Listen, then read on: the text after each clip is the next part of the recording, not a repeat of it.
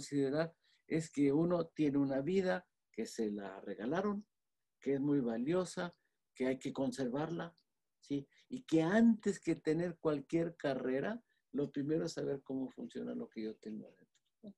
Porque si se pierde, se perdió todo. Puede ser que yo tenga una religión así, que tenga un partido político, no sé tantas cosas. Esos son adornos. Lo importante es que mi vida física y mental esté bien. Y si no la conservo, me va mal. Pero lo que sucede es que los individuos no saben si nacieron, para qué nacieron y qué van a hacer. Puede ser que hagan cosas importantes, ¿no? Pero más importante es que yo sepa cómo funcionan mis riñones, cómo funciona mi piel, cómo el organismo me va sustituyendo defectos por otras cualidades, como por ejemplo un niño que tiene autismo y que no tiene comunicación con el exterior, la naturaleza le da la oportunidad de que dibuje o pinte para que se pueda expresar, pero después de que se curan, los que se han curado ya no saben pintar. Eso que quiere decir que el cerebro es especialista ahora y que cuando tiene una falla empieza a formar áreas en cualquier parte del cerebro. Entonces el izquierdo y el derecho, pues como que ya no son muy reales. Pero el problema de toda la medicina es eso, no tener una historia de la vida, no de la medicina, de la vida. Y si yo tengo una historia, puedo entender muchas cosas y no se requiere ningún estudio. Simplemente es una lógica, una deducción. El señor que viene seguramente tiene una enfermedad adquirida, sin verlo si, si, si es una persona de edad, tiene desviación de la columna, tiene escoliosis lumbosacra, tiene ciática y tiene un acortamiento de una pierna y necesita una talonera y agua caliente, sin verlo. ¿Por qué? Porque la columna vertebral es una S itálica, carga mucho peso, la física, por ejemplo. Yo me acuesto, peso 70 kilos y eh, parado peso 250 por efectos de la gravedad. Acostado se reparte la gravedad y me siento bien. Si a esos 250 kilos le agrego 50 más de obesidad, se me deforma la columna. Y entonces si me deforma la columna voy a tener dolor de espalda, voy a tener cansancio, voy a tener debilidad e inclusive impotencia sexual porque la parte del, del, sacro de abajo se comprime y entonces no entra electricidad en los pudendos. Toda esa serie de conocimientos a mí se me hace muy práctico. ¿Y por qué no saberlo, no? ¿Y por qué no decirle a la gente, mire, las cosas son de esta manera? Porque todo el mundo lo puede entender. Bueno, eso significa que la carrera de medicina necesita un par de años extras, ¿no? para saber toda la historia? Pues, pues lo que se requiere en la cadena de medicina es hacer un, un, análisis sincero, primero, ¿no? Que realmente estamos mal. Digo, no es culpa de nosotros los médicos, es culpa de la enseñanza de la medicina, que sigue siendo tan conservadora, es talibana y, y es fanática, porque nada más que no es cierto. Si no curamos cáncer, si no curamos diabetes, si no curamos hipertensión, si no curamos infartos, pues entonces ¿qué curamos? Por ejemplo, tú oyes que van a hacer un nuevo procedimiento para el corazón. No, yo diría, ¿cómo hace el corazón para repararse? Y te he dicho, los peces guppy se reparan su corazón. Tengo un trabajo de reparación de corazón. Lo que tenemos que saber es que si venimos de los peces y los peces reparan su corazón, ¿cuál es el mecanismo que heredamos de los peces para reparar el corazón? Entonces, lo que yo tengo que hacer es buscar ese mecanismo que lo tenemos ahí, pero no sabemos dónde está. Y entonces se lo doy a una persona para que repare el corazón de un órgano que está trabajando. Muy interesante. Interesante, ¿no? Pues bueno, muchas gracias. la próxima vez hablaremos acerca de la física y las, la medicina. Sí, la física y la medicina. ¿Cómo, ¿Cómo la física nos interesa? Pues porque la física se dedica al estudio de la naturaleza, son fenómenos, leyes y todo. Y la medicina se dedica al estudio de la naturaleza del hombre. Saber física es saber medicina. Así, así de fácil. Y todas las leyes que están ahí en la física se cumplen en cualquier parte del universo. Inclusive yo te puedo decir desde aquí, desde ese momento, de los seres, si hay seres en otra parte del mundo, de, de la Tierra, cómo son cómo están constituidos y qué hacen. porque la naturaleza repite las cosas. Nada más que le va haciendo sus variaciones, ¿no? Pero que la física indispensable, física, matemáticas, lógica, lógica y a lo mejor un poquito de química. ¿no? ¿Y la física cuántica?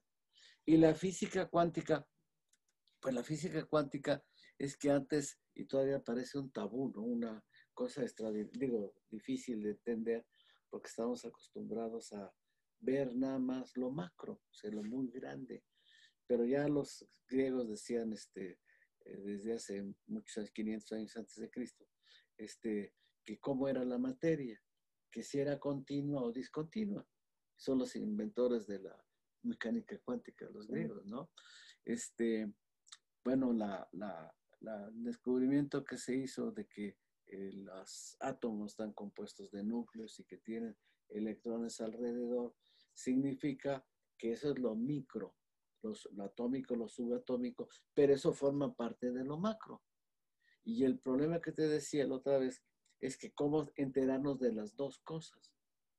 Y es más, la física dice que, que, el, el electrón solamente se comporta como onda o como partícula, pero nunca los dos al mismo tiempo. Bueno, eso ya está establecido.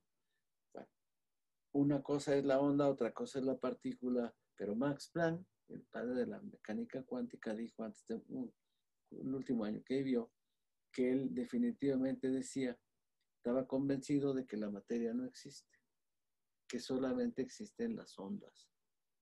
Y eso es interesante porque cuando nació en el universo, que se dice que había de un lugar donde no había nada, no, sí había, había ondas. Pues es que la, teoría esa de las, de las supercuerdas, ¿no? Que todo está comunicado con ondas, debe ser cierta. ¿no? Es que requiere varias adecuaciones para que sea posible. Pero eso importa mucho por una cosa muy sencilla. El cuerpo humano es una máquina eléctrica y magnética. Sí.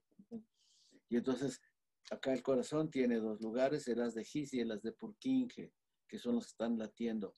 Esas hemangioblastos, una señora no sabe que está embarazada y a los 16 días de vida intrauterina ya están latiendo las células del bebé.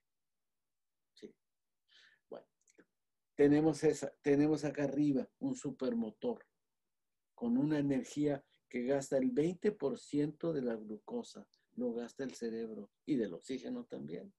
Y lo interesante es que a pesar de que es una máquina que trabaja con mucha energía, no se quema. Y entonces, ¿cómo se le hace? Sí, es cierto, cuando uno suda, echa sal a la piel y agua y todo, pero la solución está aquí, en esta parte de arriba, en lo que las señoras llaman la mollera. Tan es así que cuando una persona tiene fiebre o un niño, se le pone una bolsa de hielo en la cabeza y le baja la fiebre. Algo hay ahí, todavía no se sabe qué existe, pero ahí es donde se controla el calor para que el cerebro trabaje a una temperatura que es la que eh, tenemos, 36 grados y medio, 36 grados, ¿no? Pero todo trabaja. Entonces, la, la física cuántica es importante porque si es una máquina eléctrica y magnética, todo está manejado por electricidad. Si a mí me comprimen los nervios ciáticos, me disminuye la electricidad y por lo tanto voy a tener varices, porque las válvulas trabajan con electricidad. Las válvulas en las venas. De las venas. Y entonces, ¿qué es lo que tengo que ver? No ver el problema en la pierna, el problema está aquí, en la cintura, donde se produce la compresión de los nervios ciáticos, para que la electricidad pueda correr eh, perfectamente bien. Eso es algo de la electricidad. Eh, la otra también muy importante, las células se comunican, sobre todo las nerviosas, se comunican con fotones, con luz. Burbich, un científico ruso en 1921 la descubrió en las células de cebolla con un contador Geiger. Entonces, si, si mis neuronas se comunican con fotones, quiere decir que tienen luz. Entonces, como es un motor, pues transmite ondas. Todos los motores transmiten ondas, lo que estamos del internet, ¿no?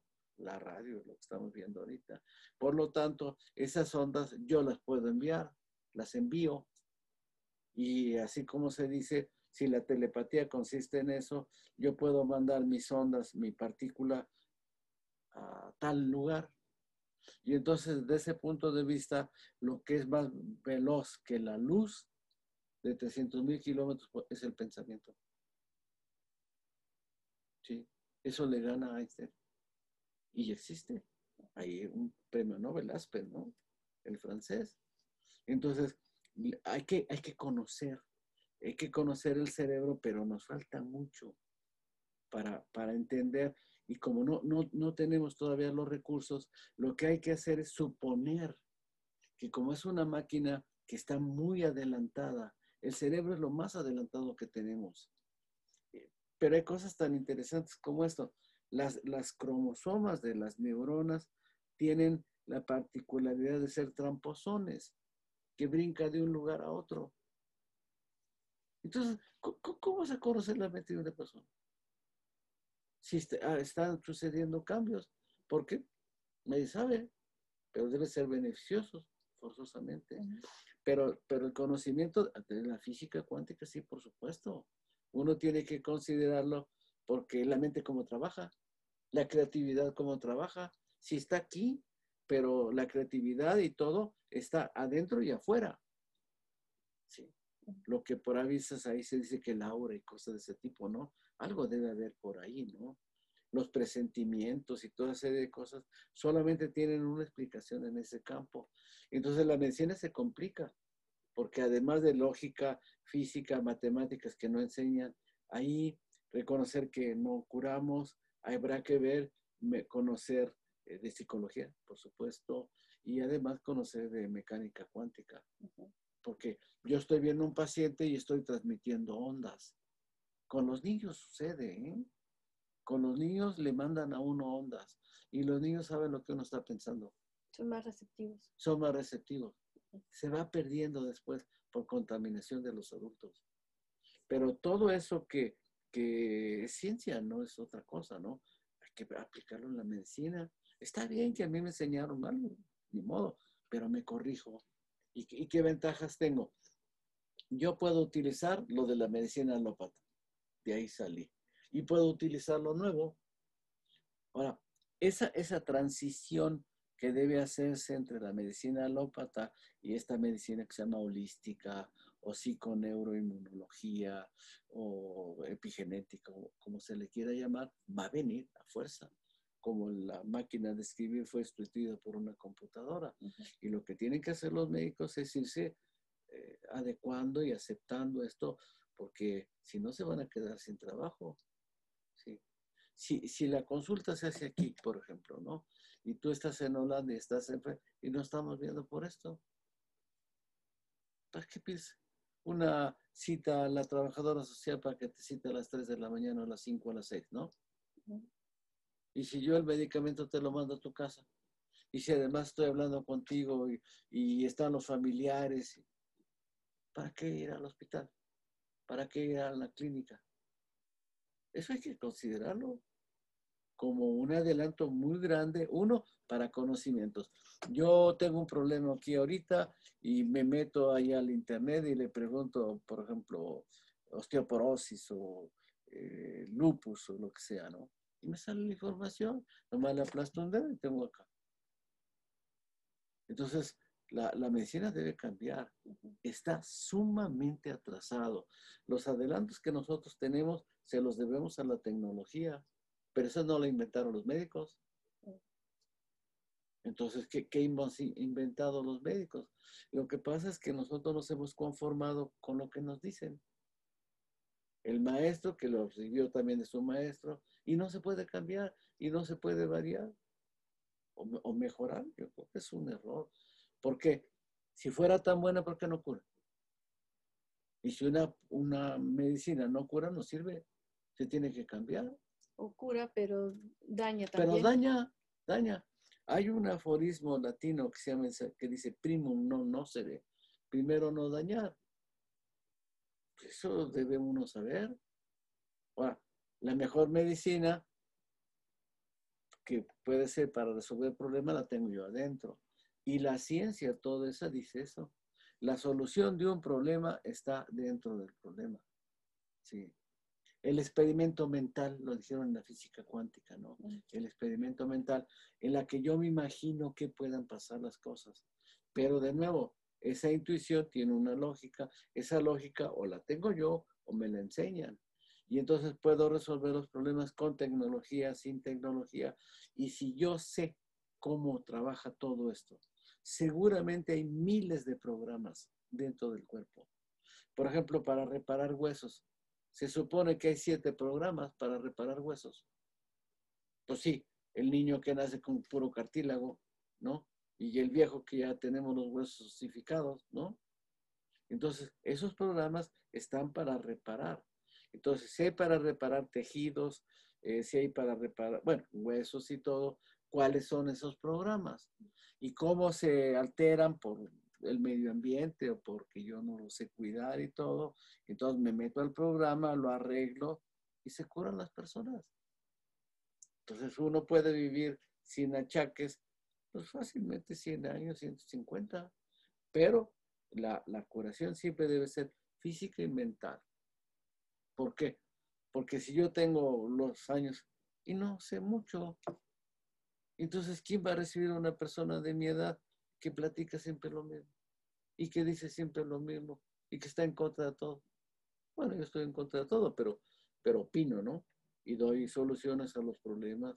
Y entonces, si una persona no tiene educación suficiente, no tiene cultura suficiente no tiene conocimientos y no tiene dinero, porque no estudió, porque se quedó acostado, porque no quiso trabajar, va a llegar a una edad, no tiene dónde vivir, no tiene dinero y todos los achaques y nadie lo quiere. Y bueno, esa es enfermedad segura, ¿no? Y enfermedad segura.